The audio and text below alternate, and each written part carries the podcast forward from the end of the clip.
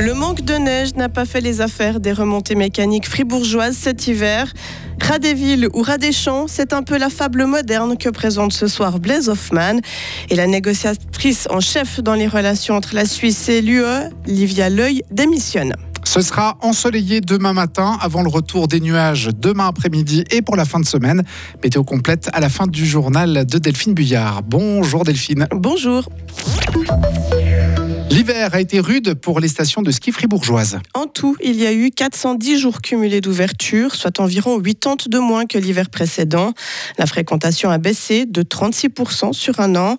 Le chiffre d'affaires des remontées mécaniques fribourgeoises, lui, a diminué d'un tiers pour s'établir à 4,8 millions de francs. L'heure est au bilan pour Johanna Gapani, présidente des remontées mécaniques fribourgeoises. Bah, les résultats sont le reflet en fait de la météo. La météo n'était pas bonne, les résultats sont pas très bons. On s'y attendait, c'est pas une surprise, mais c'est clair que pour nous, c'est la confirmation de ce qu'on fait depuis bien quelques années. Ça veut dire une diversification des activités. Les gens ne viennent pas que pour skier en montagne.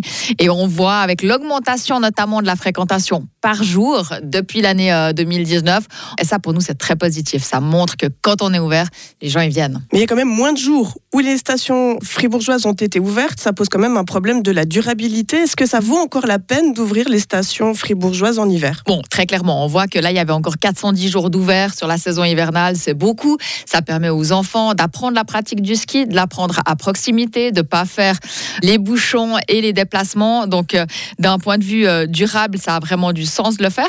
Après, nous, on s'acharne pas là-dessus. On travaille sur les quatre saisons et de plus en plus, on voit qu'on a une transition vers l'activité et la fréquentation estivale. Et pour nous, c'est très bon signe.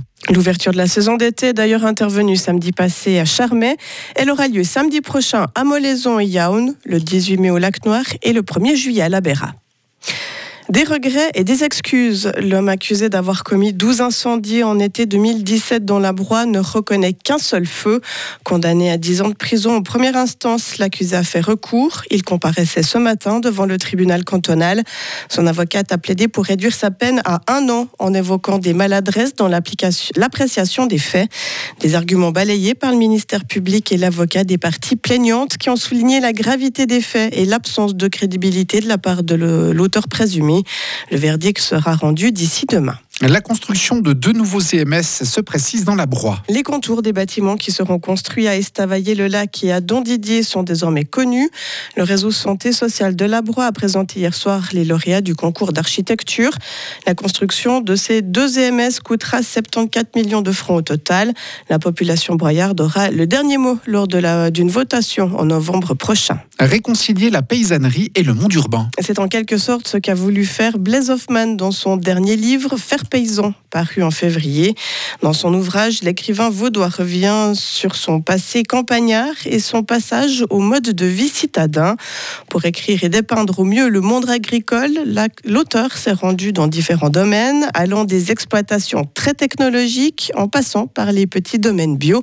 Blaise Hoffman. Il y a le, travail du journaliste, il y a le travail de peut-être de l'essayiste ou de l'historien, et puis il y a le travail de, l'écrivain parce que c'est un sujet qui, qui résonne beaucoup euh, avec l'intime, avec, euh, avec mon enfance, avec mon village natal. Et ça m'a permis d'y mettre, euh, en tant qu'écrivain, voilà, du, du, ressenti, de l'émotion. Et je pense que c'est vraiment important pour, pour comprendre ce qui se passe.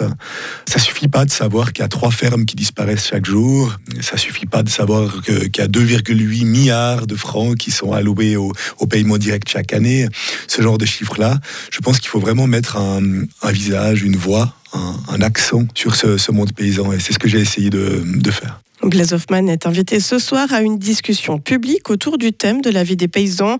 La rencontre est organisée par l'Alliance française de Fribourg à l'hôpital des Bourgeois à 18h30. Livia, Leuil est nommée ambassadrice de Suisse à Berlin. Le Conseil fédéral a annoncé cette nomination aujourd'hui.